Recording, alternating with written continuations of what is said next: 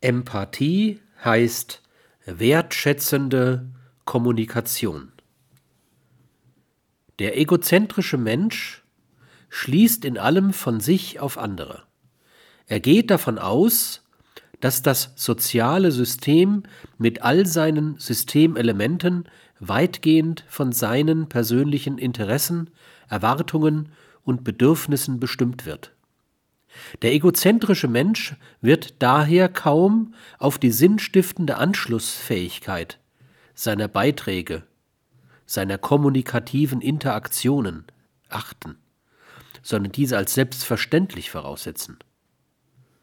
Die gelungene soziale Passung setzt aber in der Regel ein gewisses Maß an Empathie, an Einfühlungsvermögen voraus, die dem Egozentriker abgeht.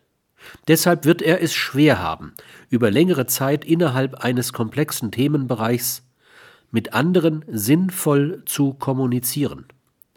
Er wird Ungeduld zeigen, sich zurückziehen aus dem kommunikativen Geschehen, andere Themen anzuschneiden versuchen, um so das Systemende herbeizuführen.